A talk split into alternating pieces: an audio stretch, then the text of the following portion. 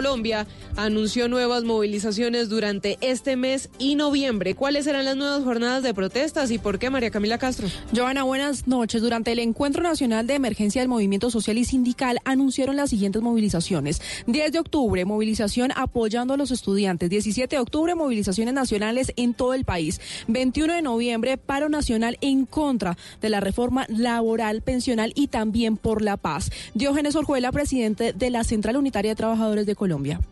Este encuentro lo que ha definido es la ruta de movilización con la cual vamos a responderle al gobierno y a los empresarios las formulaciones que están haciendo en materia de reforma laboral, en materia de reforma pensional, la creación del holding financiero y muchísimas otras medidas como el incumplimiento de los acuerdos a los estudiantes, a los profesores, a los trabajadores Dicen que el 25 de noviembre se reunirán de nuevo para hablar sobre las rutas de acción del 2020. María Camila Castro, Blue Radio. Ampliación de estas y otras noticias en blurradio.com. Continúen con Mesa Blue. El aceite de palma 100% colombiano es natural, es saludable, es vida. En Blue Radio son las 8 de la noche. ¿Aceite de palma colombiano? Sí, el que es 100% libre de grasas trans. No cambia el sabor de tus comidas y es natural porque viene directamente de su fruto. Conoce el aceite de palma colombiano. Es natural, es saludable, es vida. Reconócelo por su sello y conoce más en lapalmaesvida.com. Aceite de palma 100% colombiano. Una campaña de Fede Palma con el apoyo del Fondo de Fomento Palmero. Son las 8 de la noche. Aquí comienza Mesa Blue con Vanessa de la Torre. Muy buenas noches y bienvenidos a Mesa Blue. La hija olvidada es el segundo libro de una trilogía que la está rompiendo en la literatura y es de Armando Lucas Correa. Y cuando digo que la está rompiendo, pues es porque la primera novela que se llamaba La niña alemana fue traducida a 15 idiomas, publicada en más de 20 países. Acaba de lanzar La hija olvidada que está también siendo muy exitosa, es muy conmovedora y muy emocionante, tanto como la anterior. Y Armando es nuestro invitado de hoy aquí a Mesa Blue. Me da mucho gusto tenerlo. Y yo feliz de estar acá. Buenas noches. Tú sabes que tengo una gran deuda con Colombia y por eso estoy aquí porque cuando salió La Niña Alemana, eh, en inglés de German Girl, yo la saqué en los dos idiomas, el primer país de habla hispana que el libro fue en, un bestseller fue Colombia. Ah, cierto. Como en inglés fue antes de Estados Unidos, el primer país fue eh, Australia y después Canadá y después Estados Unidos. Entonces, siempre digo que estoy en deuda con Canadá, Australia y Colombia. ¿Qué hace que un libro sea también recibido en un lugar especialmente? Sobre todo porque usted no es colombiano, usted es cubano. Exacto, ¿no? Inclusive yo soy cubano y vivo en Estados Unidos. Claro. Y yo sabía que en Estados Unidos el libro podría funcionar de alguna manera. Nunca pensé que antes de que hacer el libro eh, más de 20 países lo hubieran adquirido. O sea, eso sí me dio eh, eh, una gran curiosidad, que en Canadá era, tenía lógica porque Cuba, Estados Unidos y Canadá son parte de esa historia, pero Italia, Grecia, Taiwán. Taiwán. Entonces en Taiwán. que, Turquía, o sea, son, y de pronto el libro se fue extendiendo y fue extendiendo y fue comprándose, y me impresiona, hasta el día de hoy el libro, yo sigo recibiendo cartas, el libro sigue vendiendo miles de copias a la semana y sigue funcionando. Ojalá que la hija olvidada le funcione igual. No, pues seguro que sí, porque además es como una continuación o otra, otra historia no sé si paralela, bueno, de todo eso vamos a hablar en esta entrevista, pero lo que sí llama de entrada la atención, Armando, son los nombres. La niña alemana, la hija olvidada. Son mujeres. Son mujeres. Yo, yo me doy cuenta que yo, yo crecí en un matriarcado. Eh, mi mamá se divorció de mi papá cuando tenía dos años y medio, acababa de tener a mi hermana ubíquese en la década de los 60, los 70.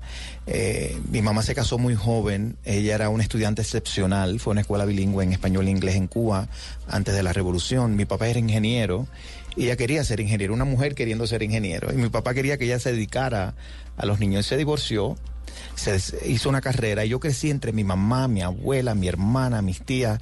Las mujeres lo controlaban todo. Yo pienso que es un y poco las cubanas, además. Y las cubanas, que mi abuela, además hija de gallegos, ya tú sabes cómo era lo fuerte que era mi abuela.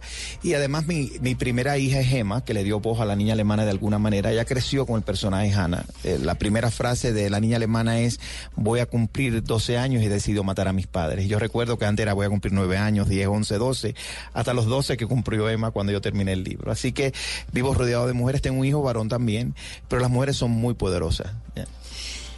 ¿Usted es judío? Para nada. Eh, todo el mundo me pregunta, y, inclusive... Eh, le, le, pregunto, pues, porque es que el libro cuenta un episodio claro, vinculado al judaísmo, ¿no? Y la noche antes de venir para, para Colombia, tuve a hacer una presentación a dos horas de, de New York eh, para una comunidad judía, donde había una sobreviviente del San Luis. Y siempre me preguntan que soy judío. O el que San Luis es el barco que llega. Sí, vamos a aclarar, el San Luis es un barco que salió en mayo del 39 huyendo de Alemania nazi con más de 900 refugiados judíos, todos con permiso de desembarque en Cuba.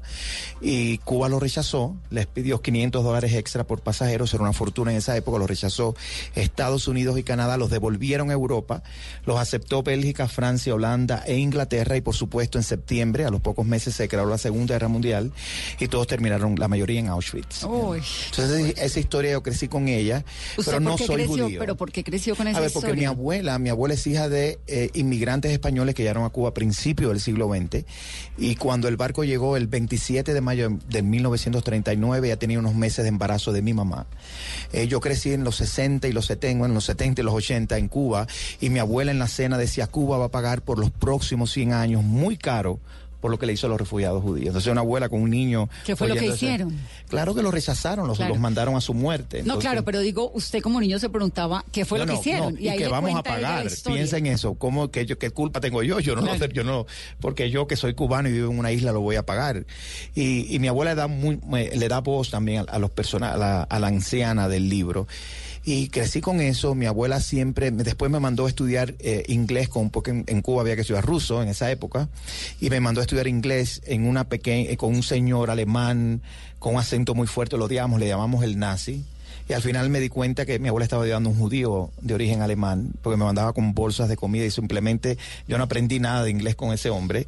Pero mi abuela siempre estuvo muy sensible a eso, porque ella es hija de inmigrante. Eh, mi, mis bisabuelos eran el clásico eh, gallego con la alpargata, la boina y su bodega. Entonces, que llega a ir a Cuba. Que llega a ir a Cuba, se instala en Cuba, mi abuela nace ahí. Entonces yo creo que eso le dio muy duro cuando... ¿Huyendo de qué llegan a Cuba? A ver, ellos, ellos, según ellos, estaban huyendo a la iglesia católica y de la represión de, en, y también la pobreza que había en España en esos momentos. Eran clásicos gallegos.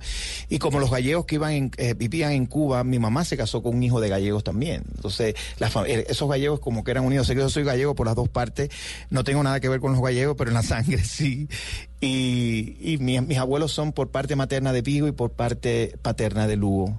Entonces, su abuela realmente lo vivió. Ella está parqueada en, en donde, en el malecón cubano. Sí, eso era en el malecón. pronto alcanza a ver el barco que llega. pero eso fue una historia que fue muy, muy escuchada. Muy sonada. muy sonada. Claro, hay un barco allí. Bueno, imagínense, parqueado. claro, imagínense el puerto de La Habana, que está entre el Castillo del Morro, un, un edificio eh, colonial, el muro, y ahí la gente iba a ir y, de pronto que llegue un barco como el, Titanic.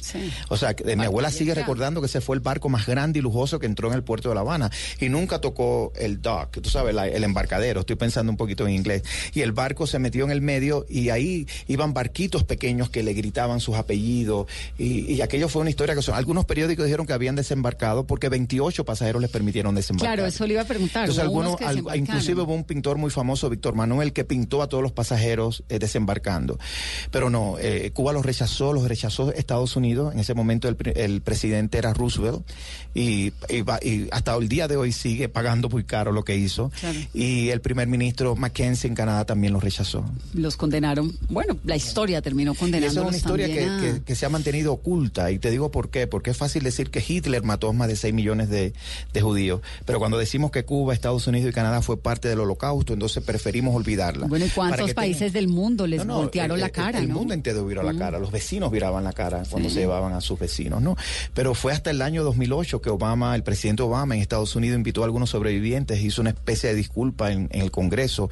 Y el año pasado, estamos hablando del año pasado solamente, el primer ministro Trudeau organizó una disculpa en el House of Commons, en el gobierno de ellos, y yo ayudé a la oficina del primer ministro a invitar a los sobrevivientes que habían, fueron seis niños, que hoy son ancianos, y eh, fue muy emocionante para mí. El primer ministro nos recibió, estuvimos con ellos hablando. Armando, pero ¿qué pasó entre esa historia del 39 de su abuela, cuando se la comienzan a contar a usted en los 60 y 70, que crece, que la abuela la reproduce? Para que tantos años después usted la lleve a la Bueno, no, y, y mucho- y me, y me costó mucho trabajo porque en Cuba no hay ninguna referencia al San Luis. Cuando yo, yo estudié en la universidad en Cuba y tengo acceso al archivo nacional porque estaba haciendo la tesis por otra cosa. En danza, ¿no? Era En teatro y danza, Teatro y exacto, danza. sobre un, te- un dramaturgo. Y de pronto la bibliotecaria le pregunto, ¿aquí habrá algún documento, habrá un documento del San Luis? Entonces en secreto me dijo, aquí hubo dos cajas con el sello del San Luis y todas desaparecieron la década del 70. O sea, con un misterio, en Cuba todo es misterio. Y entonces cuando yo llego en Estados Unidos en el 91 comienzo a trabajar de periodista en el Herald y me dediqué con el acceso que tenía a buscar toda la documentación que había. Yo compré, yo me gasté miles de dólares en, en memorabilia del barco. Yo tengo eh, jarritas, vasos originales, platos, fotografías, postales. Luis. yo compré eh, el diario del capitán firmado por él del año 49. eh, ¿Y dónde lo consiguió? en subastas en Alemania eh, conseguí algunas. eh, siempre, tú sabes, empieza, tú entras en eBay y hay algunas subastas muy especializadas de la Segunda Guerra Mundial que están en Alemania y en Europa y te metes en esa subasta, a veces las ganas, a veces las pierdes. Me Algunas de esas subastas son un poquito nazis, debo aclararle. Claro. Porque yo, en la- mi obsesión con la niña alemana, yo hablo mucho sobre el cianuro y eh, eh, es una anécdota vinculada al cianuro. Yo me compré la cápsula de bronce de Hamburgo de 1939 con la suástica donde se guardaban las cápsulas de cianuro. Que era lo que tenían guardado casi que como un seguro, Claro. no de vida, pero de muerte, sí, ¿no? In- Inclusive eh, los, eh, los nazis inventaron una fórmula química que tú no te... El cianuro tú te mueres por asfixia, ¿no? Y es desesperante la muerte. Entonces inventaron una fórmula que primero tienes muerte cerebral, entonces ya no sientes nada cuando te, va, cuando te vas a morir. Entonces primero muere el cerebro y después que te da la Y asfixia. usted compró la cápsula y ¿qué la hizo? Bueno, yo la tengo, es una cápsula de bronce, no compré la, el cianuro, El ¿no? Yo compré donde iba guardada, pero entonces la compro en esta... En de la Segunda Guerra, marcada con Ma- las no, esvástica y decía. Ham- Hamburg, Hamburg. 1939 y una suástica. Claro. Y entonces cuando la compro, eh, eso es un, me di cuenta que era un, era un website nazi. O sea, todo lo que tú puedes comprar es memorabilia nazi, que además es ilegal comprarla en Alemania. Claro. Y entonces cuando ya compro esto, el hombre empieza a mandarme eh, cos- cosas cada vez más locas. El letrero de los, del ciclón con que se mataba en Auschwitz con el gas. Una lata original. Yo, o sea, yo dije, este hombre se ha vuelto loco y me- mi obsesión con mi historia es hasta un límite. Me acuerdo que le contesté, ¿no? Esa cosa que tienen los periodistas, esas obsesiones son muy Es, impresionantes. es- es ¿ah? un poquito de un autismo que tenemos ahí cuando nos da por algo, ¿no? Pero Sí. fíjate que en estos días entrevistamos también a un periodista a propósito de la película de la, Del vuelo 19. Del vuelo 19, el di- del libro que manda Poncetti.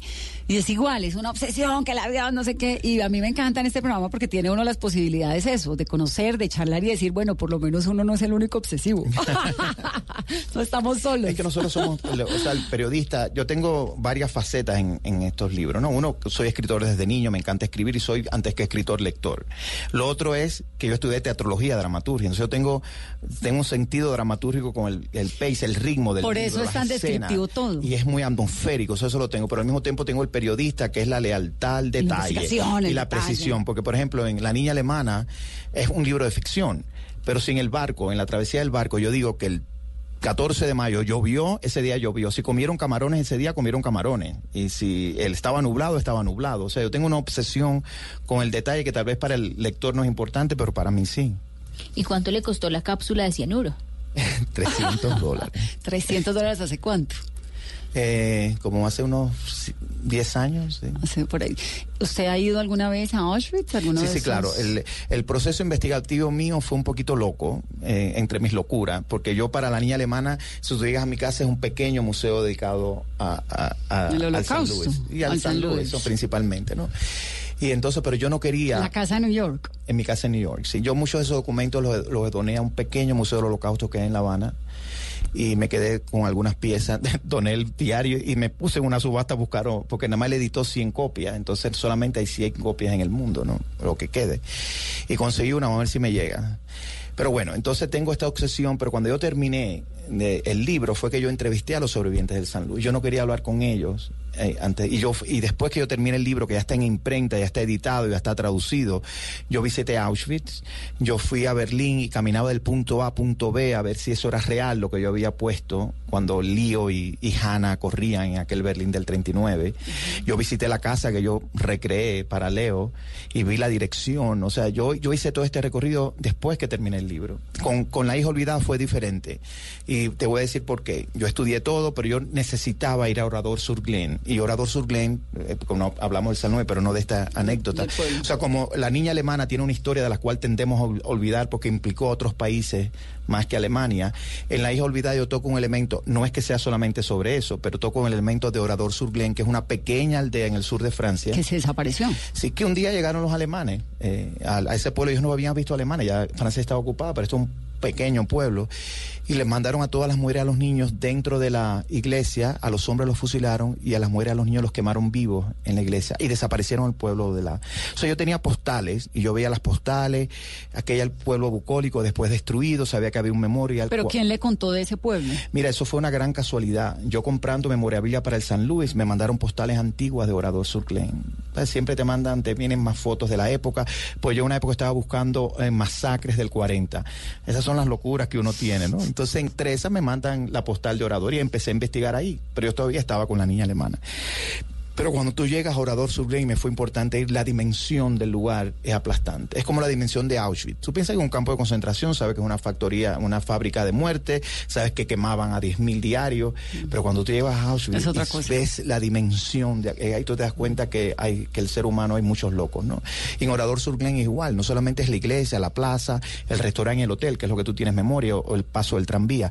Es un pueblo, yo no sé cómo compararlo aquí en Bogotá, pero Un caserío. es, es una es enorme. O sea son calles y calles y casas quemadas y edificios quemados. Ah, es más que un pueblo, Es más que un caserío. pueblo, es más que un caserío es un, Claro, es un, un es una- suburbio. es un suburbio exactamente. Y entonces cuando tú ves la dimensión es aplastante. Y por qué de esa historia no hablamos porque los dirigieron los nazis los SS en específico ayudados por los gendarmes franceses o sea la- los franceses ayudaron a eso todavía hay uno vivo que participó en eso Y entonces llegaste al pueblo, Mira, llegué al De- a pueblo. la historia del pueblo. Pero acuérdate que ya yo tengo adelantado todo. Yo esto lo hago para mi salud mental. ¿cuánto tiempo?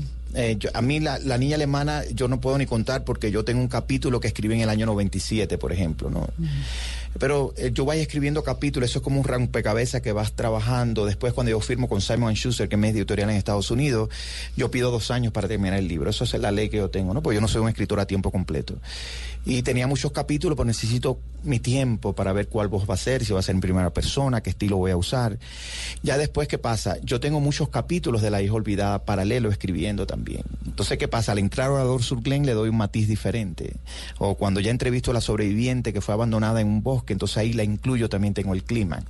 Entonces yo diría que me, me tomó como unos cinco años, La hija olvidada. Cuando firmo igual, ya son dos años trabajando. Entonces ahora estoy en los dos años que le queda al- al- la tercera parte de esta trilogía. A mí no me gusta llamar la trilogía, pero los, tú sabes, los editores les encanta el marketing. Claro. Y venderla, pero son tres libros independientes que los une el holocausto. Es lo Claro que puede leerse los unos sin necesidad de haberse leído el anterior. Hablaba de agobio mental y esa fue la razón por la que se fue de Cuba y no un tema económico. Bueno, el, el, a ver, no hay nada más claustrofóbico que vivir en una isla rodeado de agua, en el comunismo, Sí. donde acuérdense que eh, yo crezco en un lugar donde eh, los religiosos van presos, entonces para ir a una iglesia te pueden votar de la universidad. ¿Y usted iba a la iglesia? En, en mis ¿O padres eran, buscaba, fueran intentaba? católicos, yo no, yo no, o sea, yo crecí, eh, nosotros estamos dañados, mi generación completamente está dañada.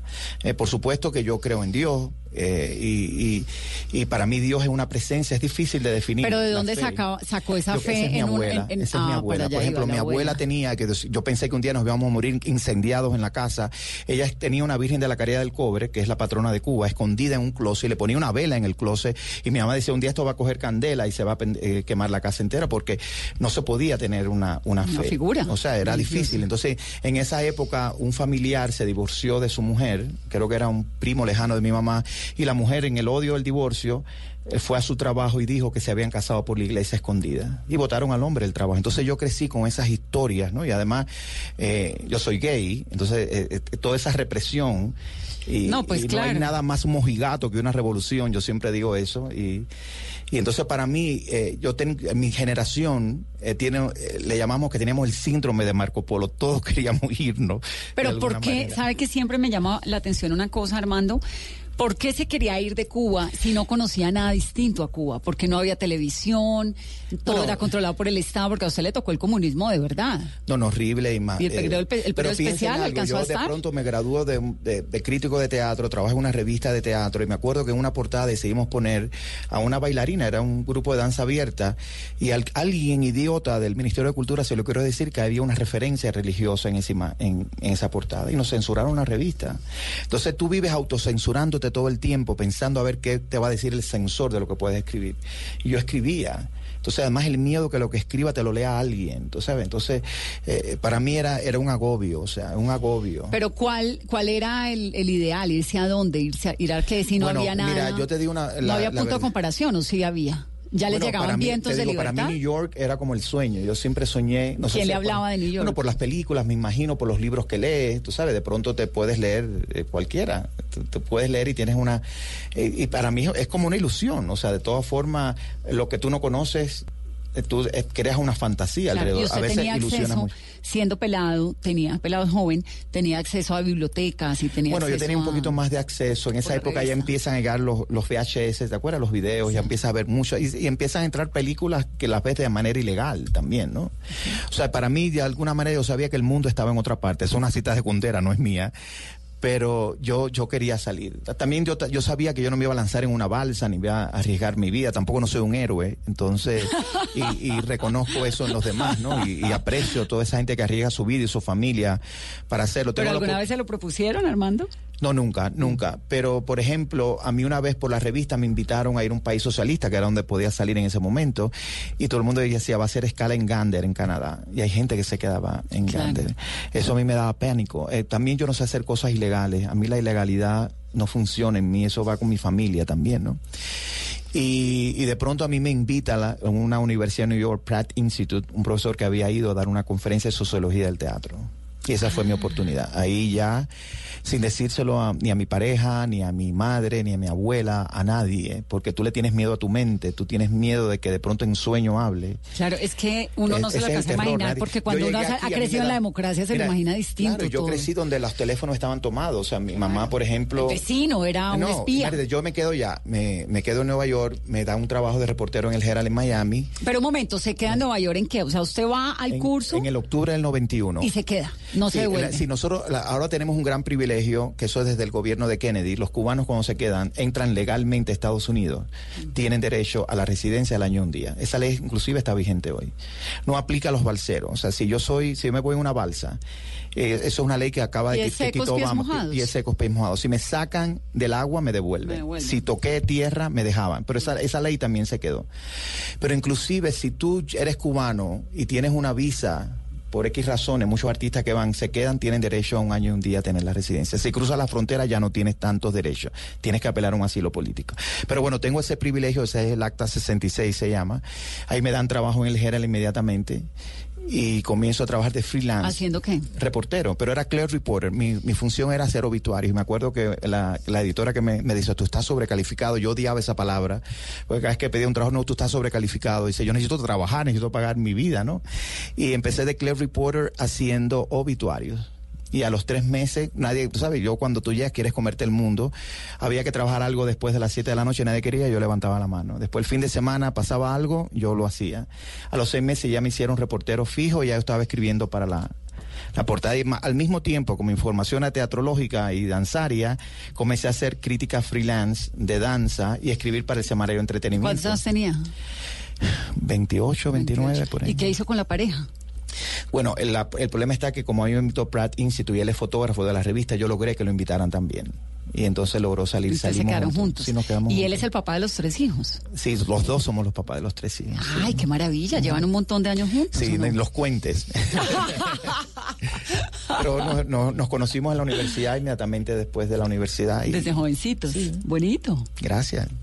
Armando, me queda una duda, ¿por qué no quiere o no piensa publicar esa primera novela que, que escribió cuando tenía Oye, pero, 20 pero años? ustedes lo saben todo. Mira, el problema Nunca que... más viviré en una isla, ¿no? Exactamente, sí, tengo, tengo hasta la portada y todo. El problema es que esa, esa, esa es una escritura emocional, ¿no? De alguna manera, y a veces la reviso y digo, se puede salvar algo. Y, y- y- nosotros decimos que es una especie de paja mental, es una frase que usan mucho los cubanos, que, que cuando eh, que refleja todo lo que has leído, porque al final uno es lo que lee, como uno es lo que come, uno también es lo que lee.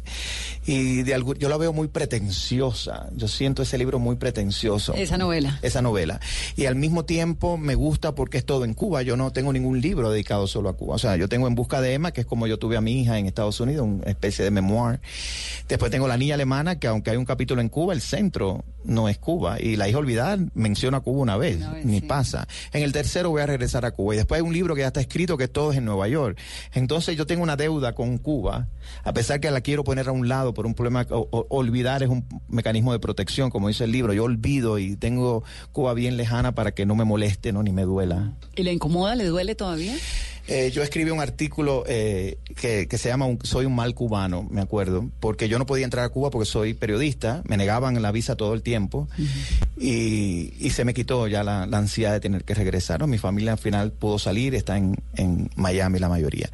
Pero en el 2016, cuando ya yo- mi libro estaba en, en edición, eh, con la eh, Obama abre las relaciones diplomáticas con Cuba y Estados Unidos. Diciembre Y a 14. Publisher Weekly, que es una publicación muy importante en Estados Unidos del mundo del libro, decide crear la primera delegación de editores y publishers de Estados Unidos a Cuba. Todos americanos, ¿no? ¿Qué pasa? Yo soy editor de la revista People y la publisher también, pero yo les dije a todos, es muy bonito, me encantaría ir, pero yo soy cubano. O sea, hay una diferencia en este grupo.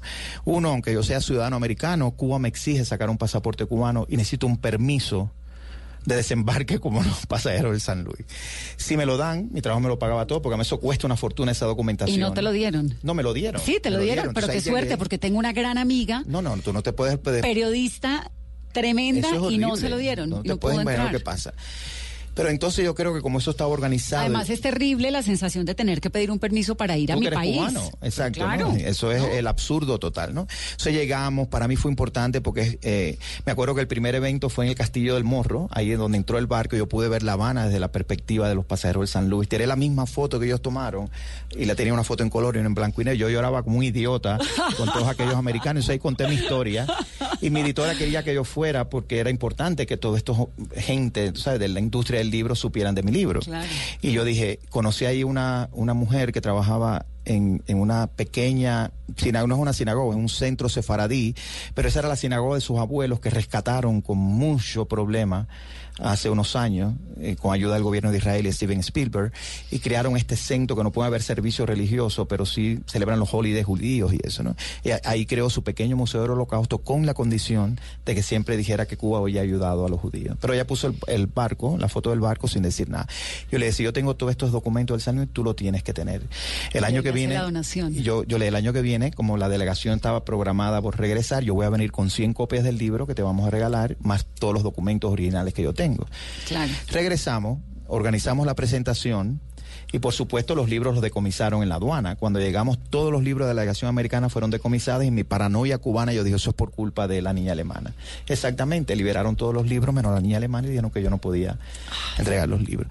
Ahí se lo explico a ella porque yo al otro día me iba, pero ella, ella vive ahí, tenía miedo a algunas represalias. Me dijo, mira, a mí no me pueden cancelar esto porque yo he invitado a embajadores, a toda la comunidad judía y ellos no pueden cancelar. Al otro día llego y la veo pálida y me dice, sí, me llamó el oficial Me del canceló. partido que atiende religión y le dijo que yo necesitaba una visa religiosa para hacer una presentación. Y le dijo, él no es rabino, él no, porque, y además si quieren cancelar, vengan ustedes y cancelen, ¿no?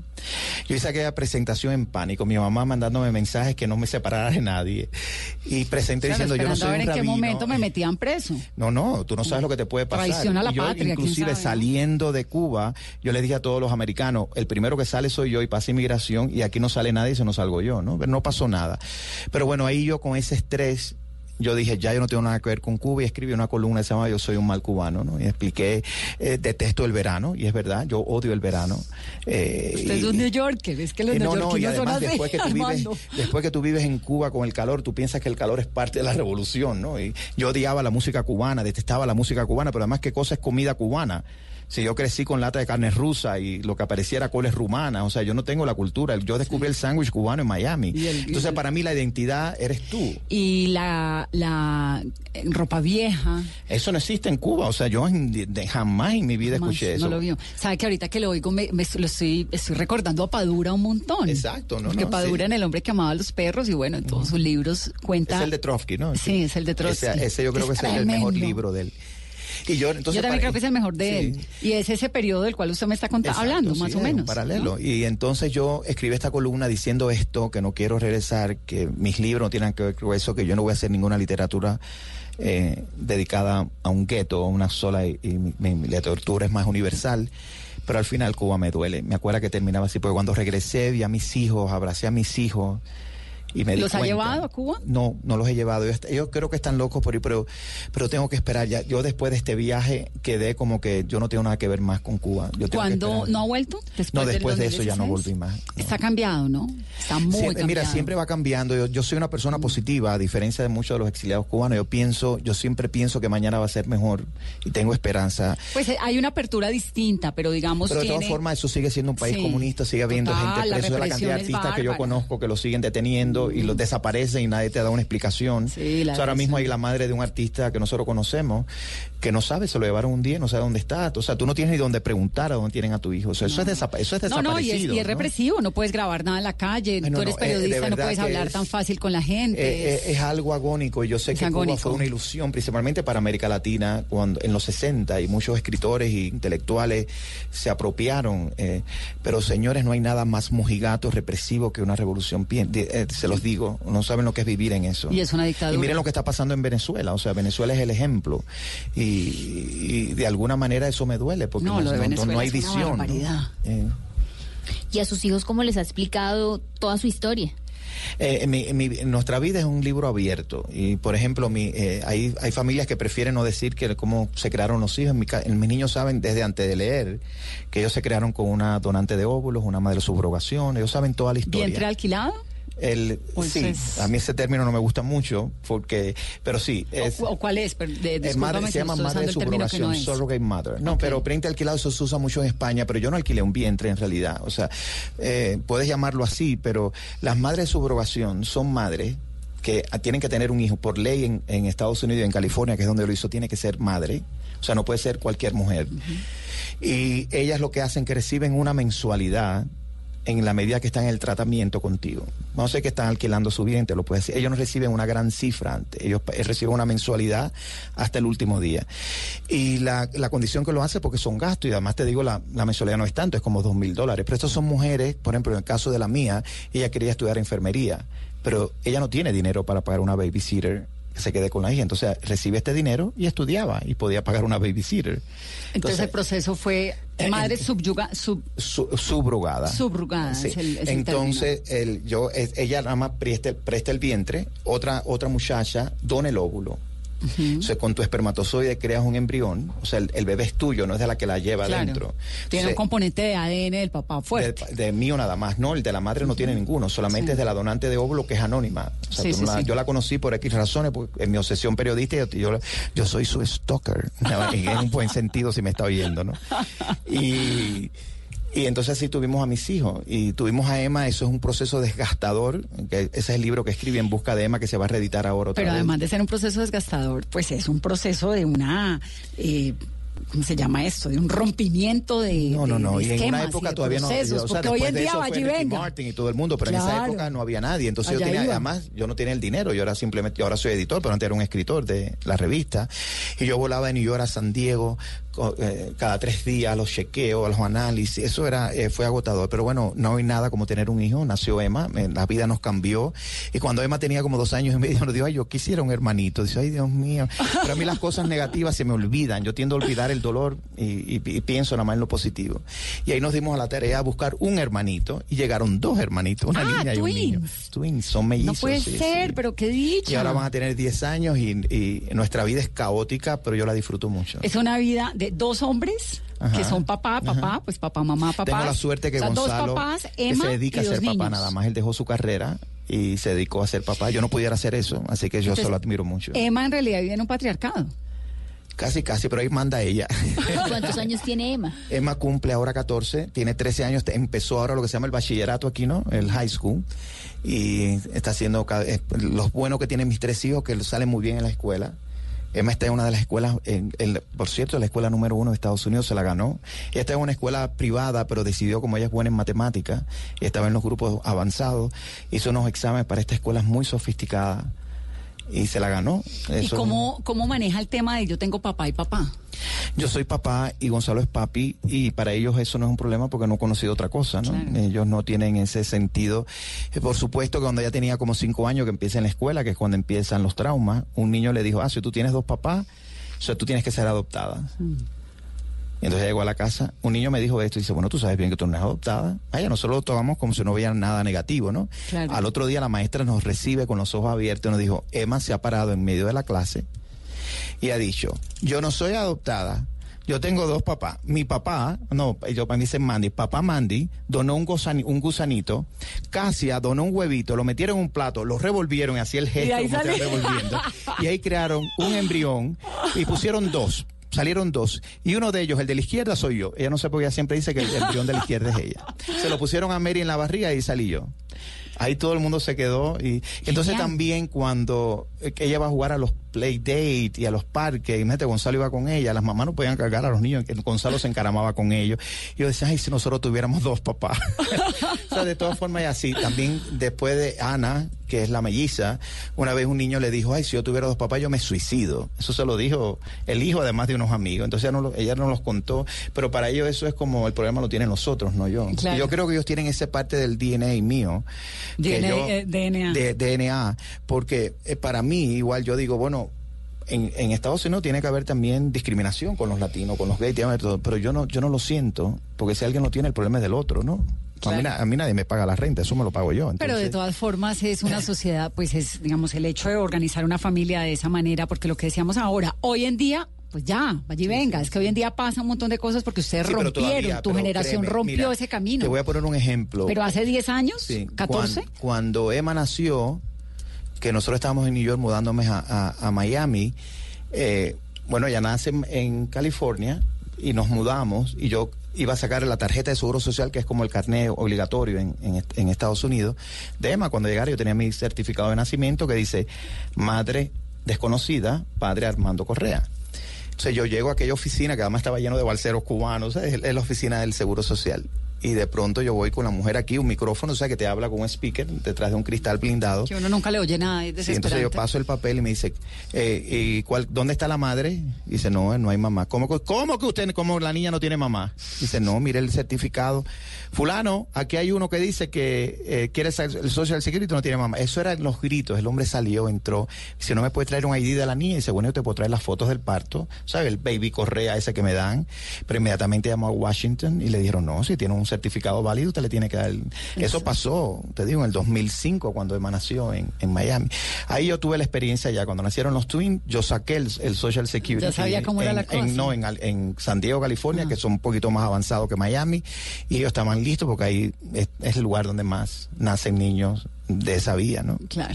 Y vivo en Nueva York, que es una burbuja. O sea, en, en Nueva York todo el mundo es de todas partes. Y pasa de todo. Eh, de todas formas, yo no, yo inclusive yo nunca pienso, ay, si soy latino voy a ver una comunidad latina, voy a ver un barrio latino. No, yo vivo donde me da la gana. Ustedes son New Yorkers, es que los neoyorquinos Sí, tienen eso Manhattan muy especial. Y, mis hijas, yo no, yo no busco una escuela que tenga tantos hispanos, tanto no, no, mi hija vale, mejor escuela que pueda ir y que yo pueda pagar o pueda conseguir. Y así es igual, yo no, ni- ni- la mayoría de mis amigos no son gays, yo vivo en un mundo que yo quiero vivir, yo no vivo, yo no quiero estar en un gueto. Y su mamá. Mi mamá tiene 80 años y es como si tuviera 50 y sigue jodiendo. Pero mi mamá es encantadora, adora. Mi mamá eh, se hizo ingeniera en Cuba, ella fue parte de la revolución.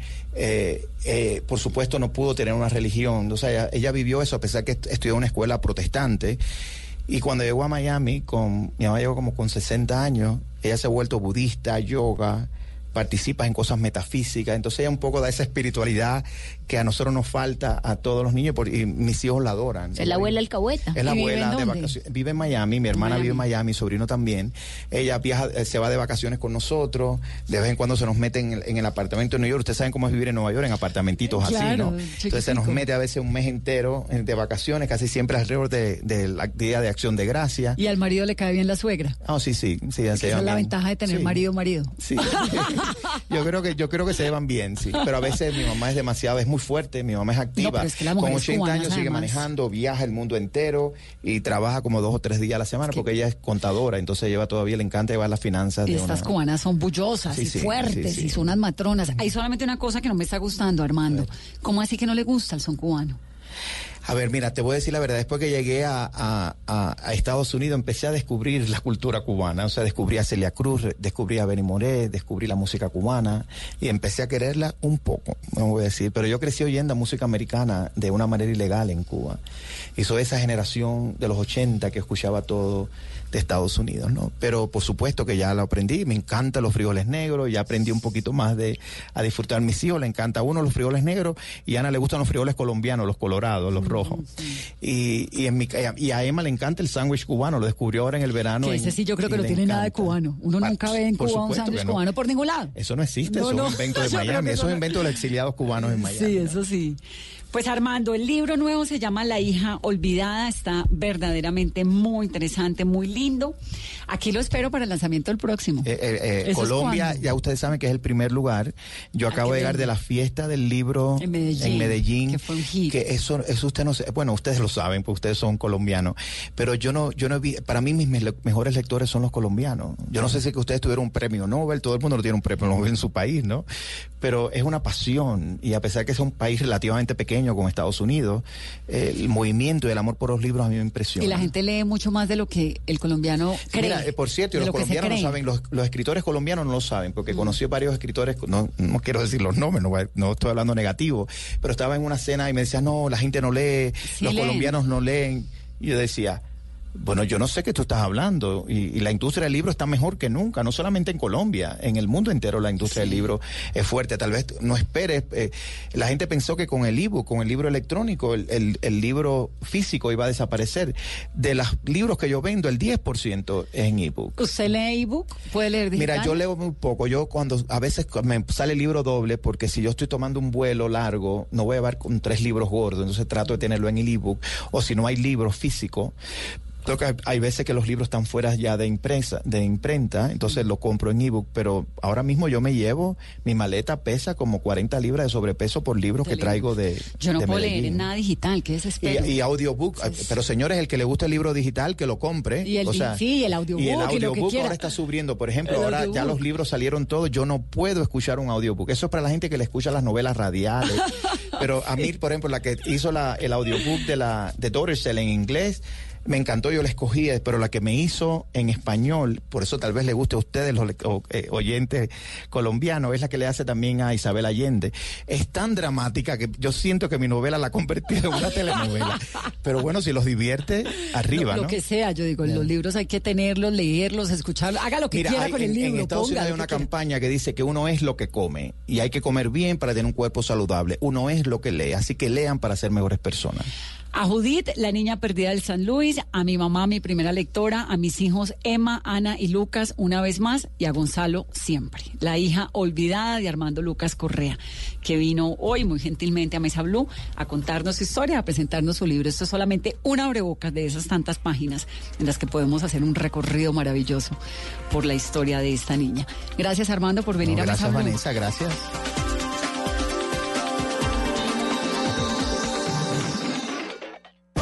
Tenemos un reto, algo que nos impulsa, eso que nos hace levantar de la cama todos los días, un sueño que nos lleva al límite y nada más importa. No importa el dolor, ni la frustración, no importa el tiempo. Un reto que es a la vez nuestro combustible y nuestra obsesión. Porque nada se consigue de la noche a la mañana. Este es mi reto. ¿Cuál es el tuyo? Pasta Sonia, sabor y energía que te hacen mejor. Trabajamos pensando en usted.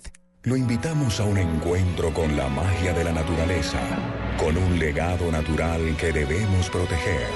Especiales Caracol presenta El Sendero de la Anaconda. Un encuentro con la Amazonía colombiana. Este 14 de octubre a las 9 de la noche. Caracol Televisión.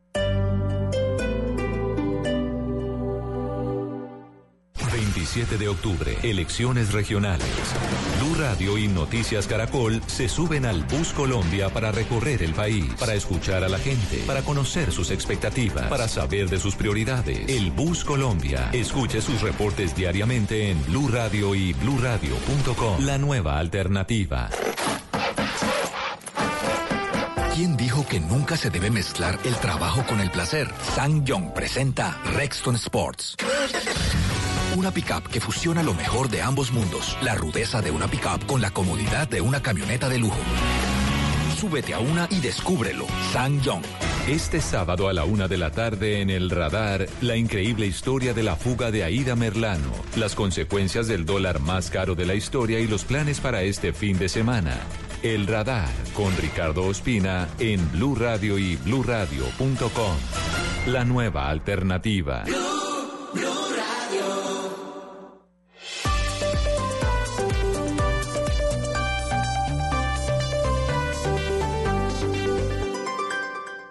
Nada nos emociona más que ver a un colombiano triunfando y esa pasión no nos cabe en el pecho, cantando con el alma cada gol de nuestra selección y poniendo a soñar a las nuevas generaciones. 50 años transmitiendo emociones y lo mejor aún está por verse. Tú nos ves, Caracol TV. Orgullo colombiano, por primera vez un caleño gana un premio internacional de coreografía en la meca del teatro.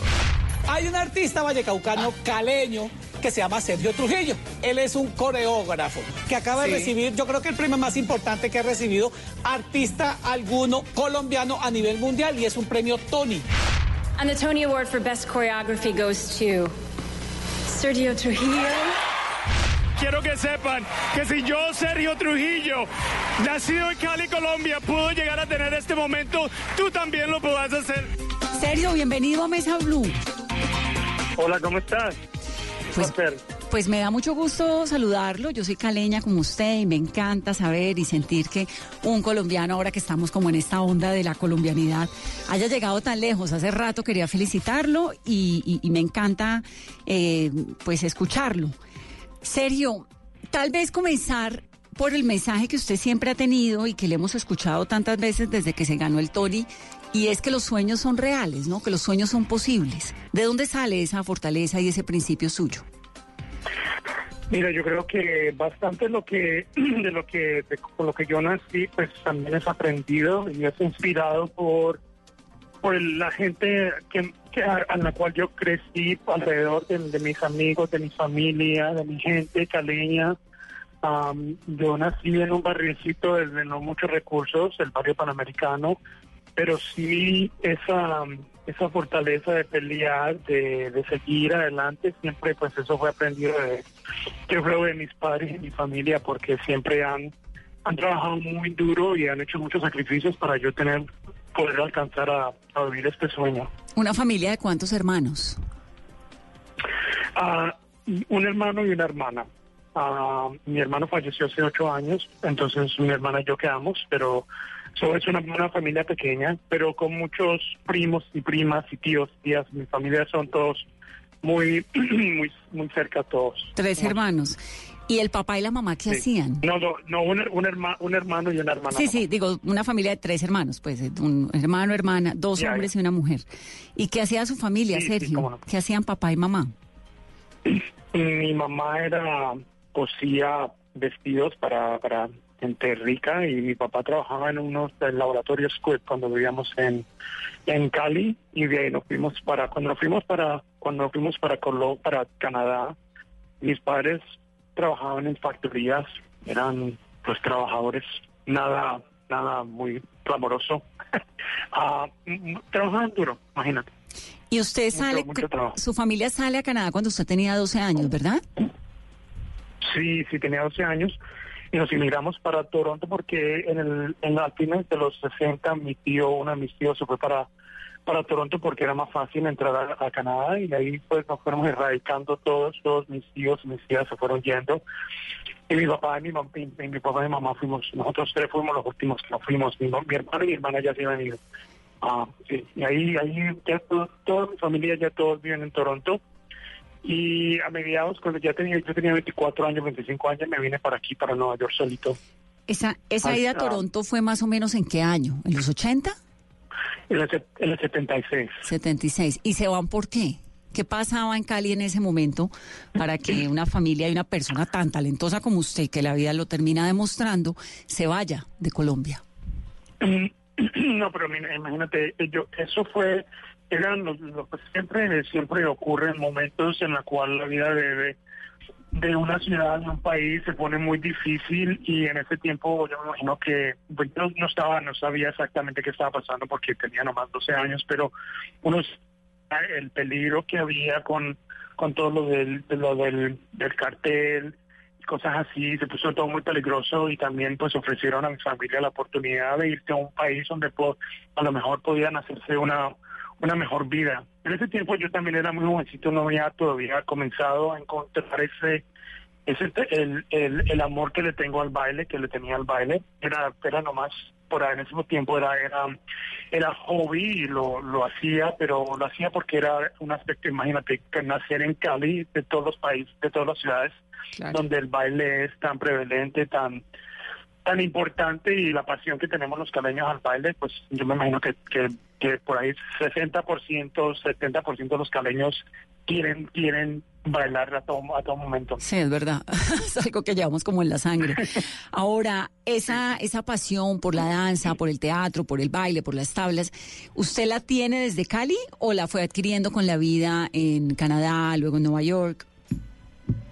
No, yo sé, sé por sé, por cierto que yo nací con el talento, nací con el talento de, de querer expresarme por medio de mi arte y porque desde, desde niñito era muy inquieto haciendo shows, haciendo teatros, haciendo círculos por circos por mi por mi barrio, convenciendo a mis padres que me dejaran hacer teatros en mi casa, o sea que eso eso es algo que yo yo sé, yo lo, lo sé profundamente que he tenido ese talento lo he tenido desde, desde niñito.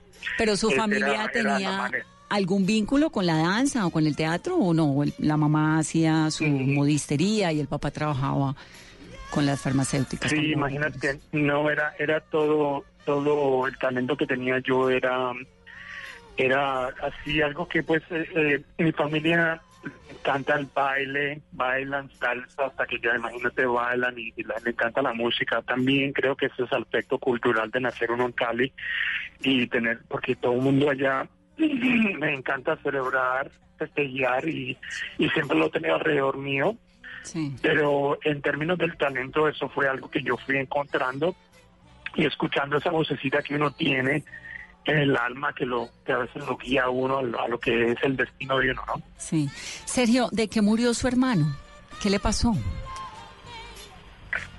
Am, fue una, una muerte muy, muy fatal, eso es algo que para mí es am, difícil de hablar, ah, pero eso pasó en Cali, a él lo, lo mataron en Cali y es algo que esto digamos, nos causa todo, todos mucho, mucho dolor y prefiero no hablar de eso. Ok, lo entiendo y lo lamento además muchísimo. Me, me, me, Sí, sí, me- perdóname, pero No, no, tranquilo. Me, me conmueve que una familia que sale de Cali huyendo de la violencia termine enterrando a un hijo como consecuencia también de la violencia. Lo siento. Sí, sí, sí, imagínate. Cuénteme, cuénteme un poco de cómo fueron esos primeros años en Canadá. O sea, llegan a Canadá eh, en, en una, en, un- en un momento en el que pues había que como reorganizar la vida con un montón de sueños. ¿Eran trabajadores Sí. ilegales, inmigrantes ilegales o ustedes llegan como con visas de trabajo? ¿Cómo llega la familia?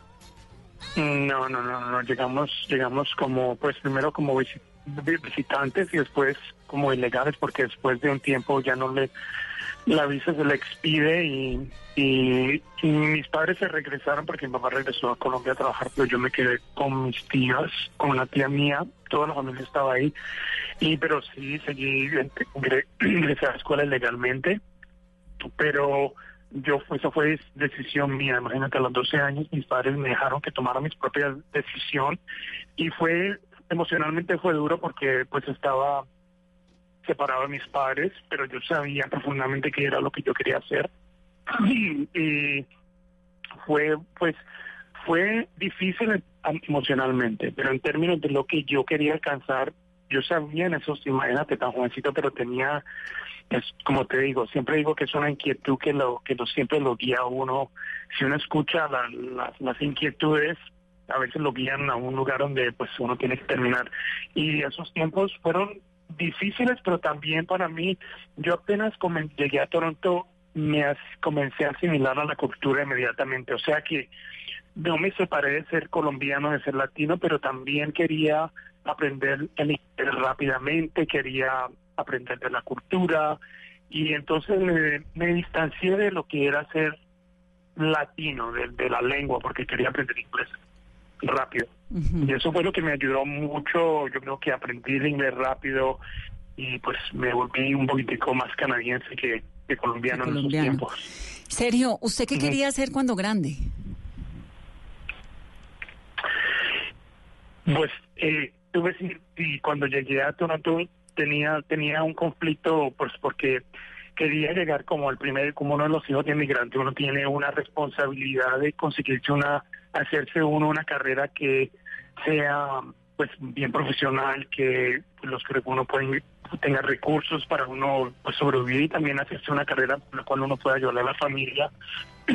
Yo ingresé a la Universidad de Toronto a estudiar ciencias, estudié bioquímica y, también después de eso me ingresé a la escuela de quiropráctica, pero durante todo ese tiempo lo que yo quería hacer era bailar y tenía siempre ese conflicto o bailaba o hacía una carrera. Y fue durante mi segundo año de la escuela quiropráctica que me tomé un sabático y le dije a mis padres que quería saber si tenía que probar a ver si yo tenía el talento suficiente para pues para hacer una carrera como bailarín y ahí fue que me vine para los Estados Unidos. Wow, y ahí es donde llega a Nueva York. Sí, ahí es que vengo a Nueva York. Me vine, pues me vine, un, fue el salto, un salto de fe, salto de fe enorme, imagínate, hace 30 años, sí. Claro. Sergio, ¿y usted llega a Nueva York a qué? ¿A hacer qué? Llegué a Nueva York a tomar clases, a estudiar, a hacer audiciones, porque yo quería saber si yo podía, pues saber si tenía talento suficiente para hacer shows, bailar en shows de Broadway. Y también lo que hice, pues llegué aquí a Nueva York y después de muchos meses de estar aquí en Nueva York, ah, llegué aquí como en agosto del 88, sí, 88. Y durante ese tiempo estudié ferozmente y pero ya en diciembre después de estar ahí casi cuatro o cinco meses ya nada me resultaba estudiaba estudiaba estudiaba entrenaba pero hacía audiciones y nadie me escogía. Entonces en eso decidí que pues de pronto lo mejor que tenía que hacer era pa- irme para Los Ángeles y me fui para Los Ángeles también a hacer lo mismo porque también quería bailar en los videos casi videos de Michael Jackson en la televisión y propagandas de televisión y películas. Y fue durante ese tiempo, mientras que estaba en Los Ángeles, hice mi audición para un show de Broadway, porque a veces aquí cuando hacen las audiciones las hacen en todo el país. Y ahí cuando estaba haciendo la audición del, para el Broadway show este, me escogieron y ahí fue que me cambió la vida. O sea, entra al, al- a la audición de Broadway con un casting que hace en Los Ángeles. Sí, sí, sí. ¿De qué vivías en esa época, en medio de- del trabajo y todas estas cosas que hacías? No, sí, no, imagínate eso. Cuando se me comenzó a, a, pues a gastar la plata, la plata, tuve, tuve momentos muy, muy fuertes, muy, muy difíciles porque tenía mi presupuesto y lo que comía no era casi, a veces comía nomás yogur con banano y, y le echaba un poquitico de granola. Y, y también cuando llegué a Los Ángeles fue difícil porque Los Ángeles se tiene que tener carro y pero no conocía a nadie, entonces lo que hacía era yo o, toma- o, o rentaba un hotel o pagaba un, un, un, un cuarto o algo o tomaba clases de baile. Para mí era lo más importante era tomar clases de baile. Entonces yo dormía en el carro que había rentado con mis con mi ropa, mi cajita de ropa y así me la pasé por muchos meses. Y también lo hice aquí en, en Nueva York. Am, pues me después de conocer a la gente en, la- en las escuelas de baile, pues a veces rentaba cuarticos también, pero me mantenía me mantenía así en términos de, de, de comer, no tenía mucha plata para comer y el, el sacrificio era o comer o tomar o entrenar y era más importante entrenar. ¿Y, y con quién andaba en todas esas peripecias de la vida?